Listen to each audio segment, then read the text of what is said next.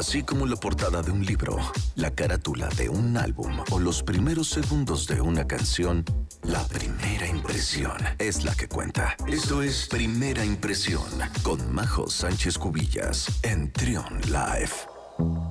10 de la mañana con 39 minutos, seguimos con más. Ya está con nosotros Majo Sánchez Cubillas en esta sección tan, tan importante porque nos enseña cosas muy básicas, cosas que pues en, teoría todos deberíamos de saber, pero pues a veces no sabemos. Y por eso está con nosotros Majo Sánchez Cubillas, aquí en Primera Impresión. ¿Cómo estás, Majo? Muy feliz de estar aquí, muy buenos días. Como siempre, me encanta estar por acá saludándolos. Oye, hay un este, hay momentos pues muy delicados, muy delicados en dentro de pues de nuestro comportamiento social.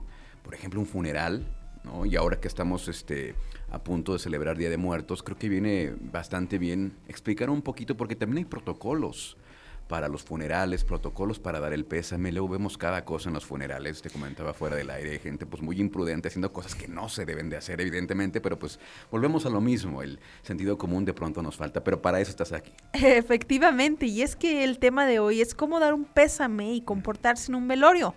Si bien lo único seguro que tenemos es la muerte y que aunque para nosotros como mexicanos sea fiesta, folclore, relajo, hay un protocolo para estar presente durante un velorio o funeral. Y es que saber comportarse en esta situación es una señal de total respeto hacia las personas que están pasando un momento difícil, ¿no? Comencemos por hablar cómo vestirnos.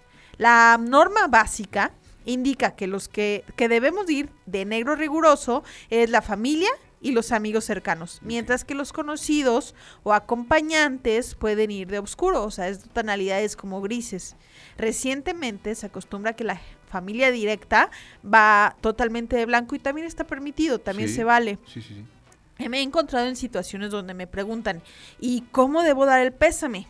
Y si es presencial, el momento ideal para acercarse al doliente y dar tu pésame sería en la sala de velación del difunto. Eh, pero, ¿qué pasa cuando por alguna cuestión no podemos asistir al funeral y decidimos dar las condolencias de manera remota? ¿Se vale? Sí, sí se vale. Pero hay que darle prioridad a la llamada telefónica un día después o bien dos días después del funeral, ya que por mensaje de texto o por WhatsApp puede sonar como un desinterés o como algo que no es tan importante para el doliente. Es que yo estoy en esa situación, o sea, dando las condolencias y yo, yo tengo la impresión de, de, que uno quiere ser discreto porque son momentos muy, muy delicados, muy privados, muy este, pues, complicados. Entonces, uno no sabe si se hace en el momento, se hace después, si a través de un mensaje, porque uno quiere ser lo más discreto posible. Si no te contestan, si a la primera llamada no te contestan, entonces surge por un mensaje. Se vale la pena reforzar con un mensaje, oye, te marqué, espero no haber sido inoportuno, pero quería comentarte, mi más sentido pésame, shalala.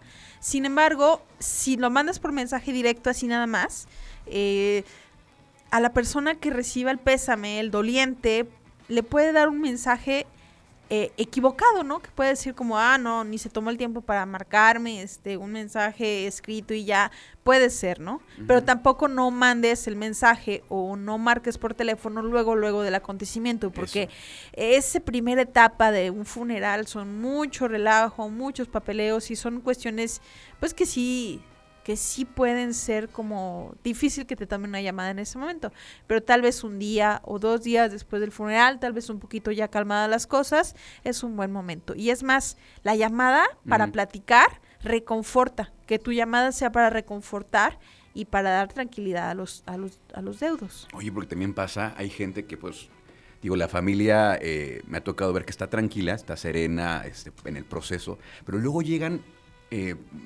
seres queridos, seres cercanos que están haciendo un drama y, de repente como que... alteran. Alteran el... Sí, la armonía que ya sabía. Y es que precisamente debemos recordar que el primer consejo es controlar nuestras propias emociones para así transmitir paz y serenidad a los dolientes, ¿no? Y bueno, ¿y qué se dice?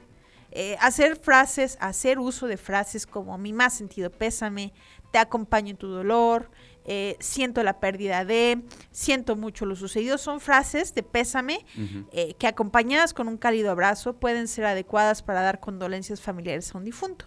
Sin embargo, si usted teme que las emociones lo embarguen, y que no sea capaz de hablar porque luego nos sucede, no se preocupe. A veces un abrazo sincero y sentido tiene más valor que una frase de pésame, ¿no? El pésame para la familia debe ser breve, sencillo, pero con muestras de afecto. Es más, eh, de esta manera manifestamos nuestro propio pesar por la pérdida sin hundir más en el dolor a la persona que está atravesando este proceso de duelo. No se recomiendan frases clichés, las típicas, como con lo bueno que era. Siempre se mueren las personas buenas. Lo veía tan lleno de vida. Eso evitemos, ¿no? Vámonos por una frase más sencilla, una frase sincera, real, sin caer en este cliché que la verdad es que no van, ¿no? No suman, ¿no? Y por último, pero no por menos importante, en caso de que usted y la familia del fallecido no se conozcan, porque puede ser, eh, asegure asegúrese de presentarse con un nombre y apellido haciendo relación de, de la relación que ustedes tenían ¿no? con el fallecido.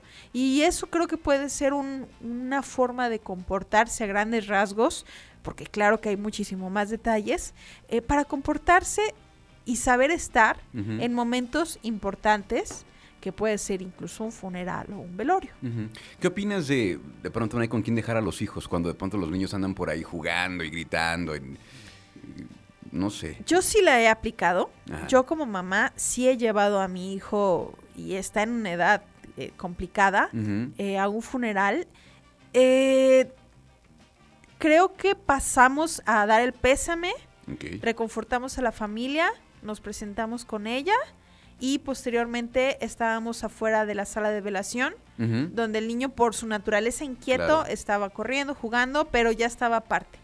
Estábamos presentes, pero tampoco sin incomodar con un niño, ¿no? Sí, sí, sí. La verdad es que yo sí lo he aplicado, pero lo quise hacer de la manera más prudente posible, ¿no? Así es.